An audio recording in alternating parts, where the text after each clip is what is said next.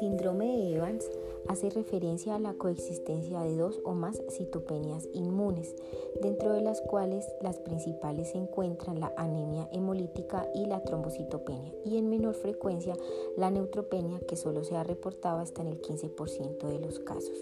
El síndrome de Evans fue descrito por primera vez en 1951 por Robert Evans y colaboradores y este fue descrito principalmente en población infantil, sin embargo, posteriormente se empezó a describir en población adulta con la particularidad de que había presencia de exacerbaciones y remisiones frecuentes y tenía un curso de evolución más crónico. Con respecto a su prevalencia, en la actualidad no hay cifras exactas acerca de esta, pero se estima que alrededor del 0.8 al 4% de los pacientes con trombocitopenia inmune y anemia hemolítica inmune padecen este síndrome. Con respecto a su origen, se ha descrito que hay dos grandes grupos de presentación, el idiopático y el secundario donde aproximadamente el idiopático corresponde al 50% de los casos y dentro del secundario el 41% está asociado a enfermedades autoinmunitarias, siendo la más frecuente el lupus eritematoso sistémico y en un porcentaje menor asociado a algunas inmunodeficiencias como la inmunodeficiencia variable común y el linfoma no Hodgkin en los pacientes mayores de 50 años. Además de esta etiología inmunitaria, no es de, de, menos tener en cuenta que también se ha encontrado la asociación con enfermedades infecciosas, principalmente de etiología viral, más predominantemente con las infecciones de la familia de los herpes virus. Se sabe que este es un trastorno principalmente eh, inmunológico, sin embargo su fisiopatología no está plenamente eh,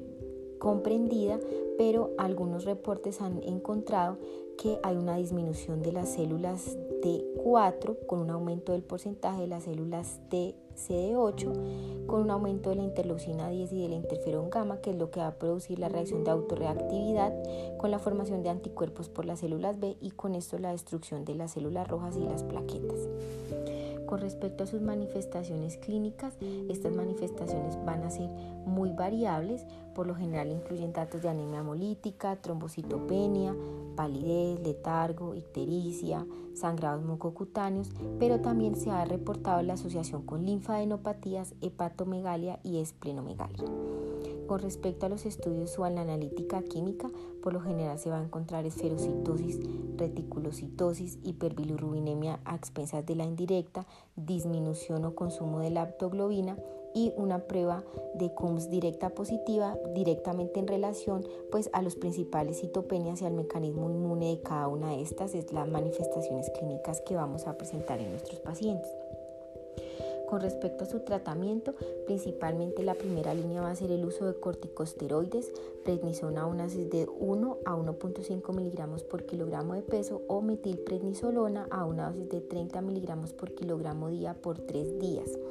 Sin embargo, esto estaba a estar directamente relacionado hacia la coexistencia de alguna otra patología inmunitaria que directamente su tratamiento va a ir al control de la patología inmunitaria con la que haya tenga coexistencia estas dos eh, trastornos. Adicionalmente a eso se ha encontrado que puede haber otros medicamentos como la ciclosporina, la ciclofosfamida, el rituximab y entre otros inmunosupresores y otros quimioterapéuticos que pueden llegar a tener efecto eh, positivo en este tipo de patología.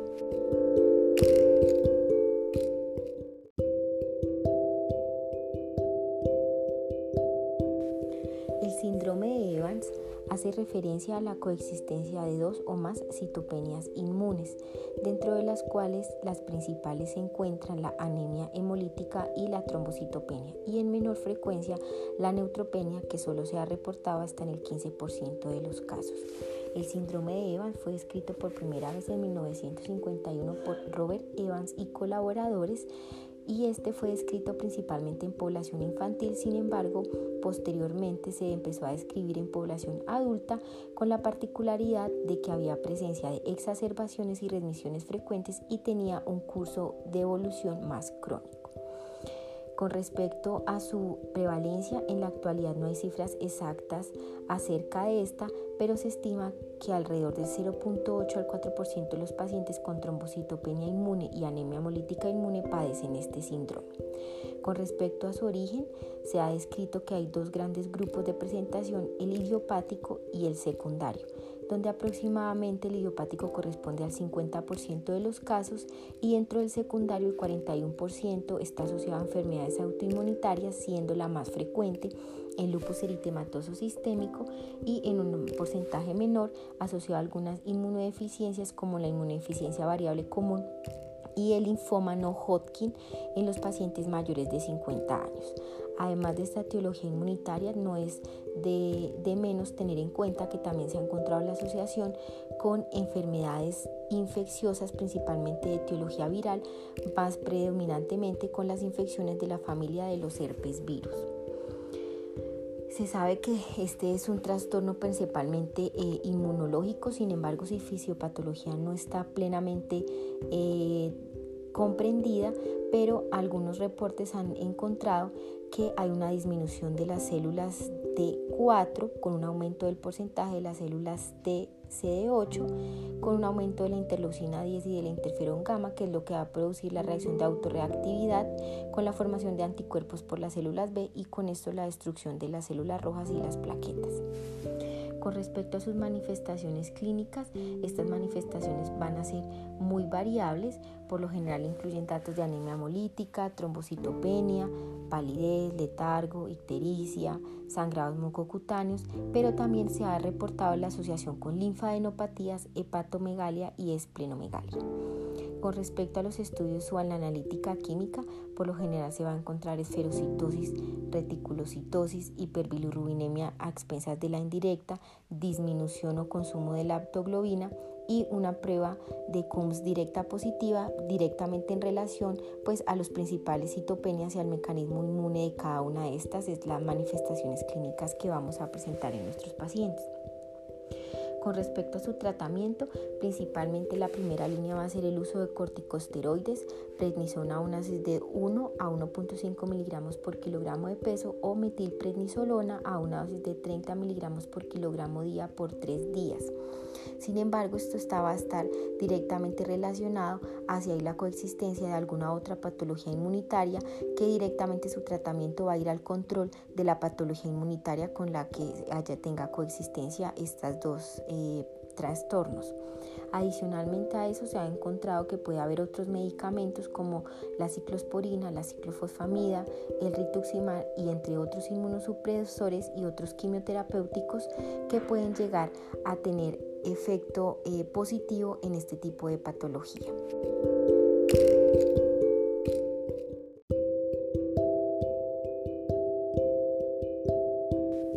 El síndrome de Evans hace referencia a la coexistencia de dos o más citopenias inmunes, dentro de las cuales las principales se encuentran la anemia hemolítica y la trombocitopenia, y en menor frecuencia la neutropenia, que solo se ha reportado hasta en el 15% de los casos.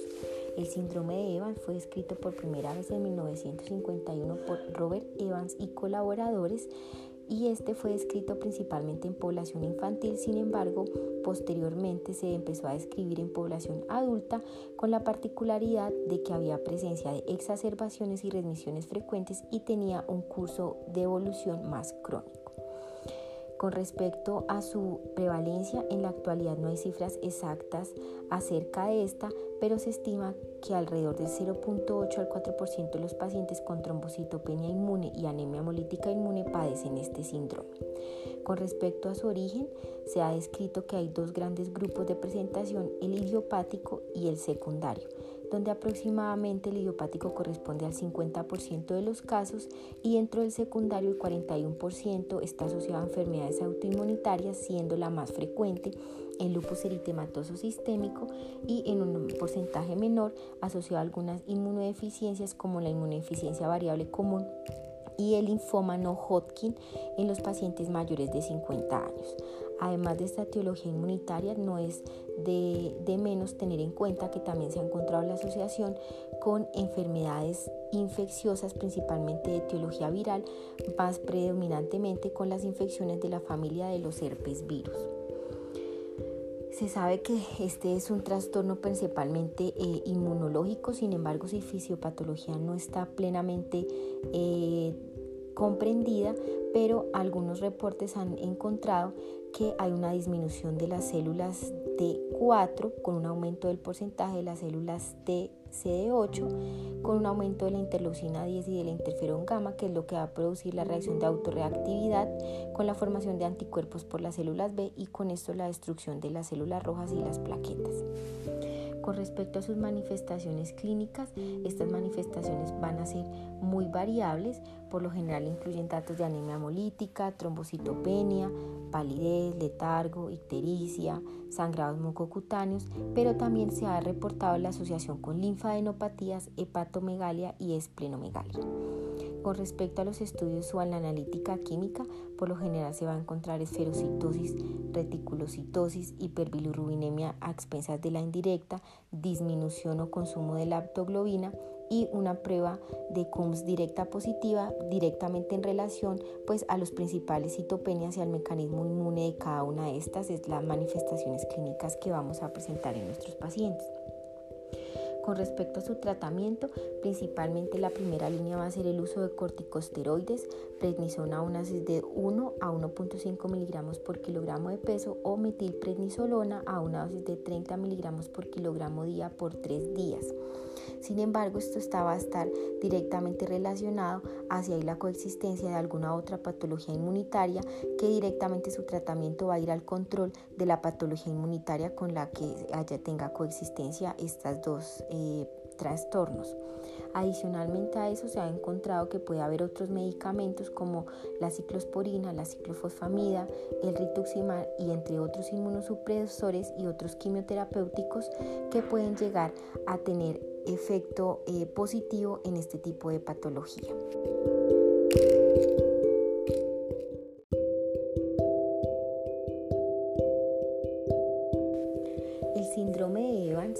Hace referencia a la coexistencia de dos o más citopenias inmunes, dentro de las cuales las principales se encuentran la anemia hemolítica y la trombocitopenia, y en menor frecuencia la neutropenia, que solo se ha reportado hasta en el 15% de los casos. El síndrome de Evans fue descrito por primera vez en 1951 por Robert Evans y colaboradores y este fue descrito principalmente en población infantil, sin embargo, posteriormente se empezó a describir en población adulta con la particularidad de que había presencia de exacerbaciones y remisiones frecuentes y tenía un curso de evolución más crónico. Con respecto a su prevalencia, en la actualidad no hay cifras exactas acerca de esta, pero se estima que alrededor del 0.8 al 4% de los pacientes con trombocitopenia inmune y anemia hemolítica inmune padecen este síndrome. Con respecto a su origen, se ha descrito que hay dos grandes grupos de presentación, el idiopático y el secundario donde aproximadamente el idiopático corresponde al 50% de los casos y dentro del secundario el 41% está asociado a enfermedades autoinmunitarias, siendo la más frecuente el lupus eritematoso sistémico y en un porcentaje menor asociado a algunas inmunodeficiencias como la inmunodeficiencia variable común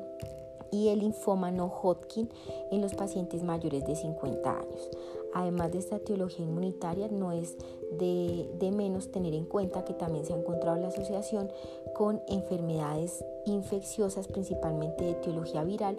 más predominantemente con las infecciones de la familia de los herpes virus. Se sabe que este es un trastorno principalmente eh, inmunológico, sin embargo, si fisiopatología no está plenamente eh, comprendida, pero algunos reportes han encontrado que hay una disminución de las células T4 con un aumento del porcentaje de las células TCD8 con un aumento de la interleucina 10 y de la interferón gamma, que es lo que va a producir la reacción de autorreactividad con la formación de anticuerpos por las células B y con esto la destrucción de las células rojas y las plaquetas. Con respecto a sus manifestaciones clínicas, estas manifestaciones van a ser muy variables, por lo general incluyen datos de anemia hemolítica, trombocitopenia, palidez, letargo, ictericia, sangrados mucocutáneos, pero también se ha reportado la asociación con linfadenopatías, hepatomegalia y esplenomegalia. Con respecto a los estudios o a la analítica química, por lo general se va a encontrar esferocitosis, reticulocitosis, hiperbilirrubinemia a expensas de la indirecta, disminución o consumo de la aptoglobina y una prueba de CUMS directa positiva directamente en relación pues a los principales citopenias y al mecanismo inmune de cada una de estas es las manifestaciones clínicas que vamos a presentar en nuestros pacientes. Con respecto a su tratamiento, principalmente la primera línea va a ser el uso de corticosteroides, prednisona a una dosis de 1 a 1.5 miligramos por kilogramo de peso o metilprednisolona a una dosis de 30 miligramos por kilogramo día por 3 días. Sin embargo, esto va a estar directamente relacionado hacia la coexistencia de alguna otra patología inmunitaria que directamente su tratamiento va a ir al control de la patología inmunitaria con la que haya tenga coexistencia estas dos eh, trastornos. Adicionalmente a eso se ha encontrado que puede haber otros medicamentos como la ciclosporina, la ciclofosfamida, el rituximab y entre otros inmunosupresores y otros quimioterapéuticos que pueden llegar a tener efecto eh, positivo en este tipo de patología.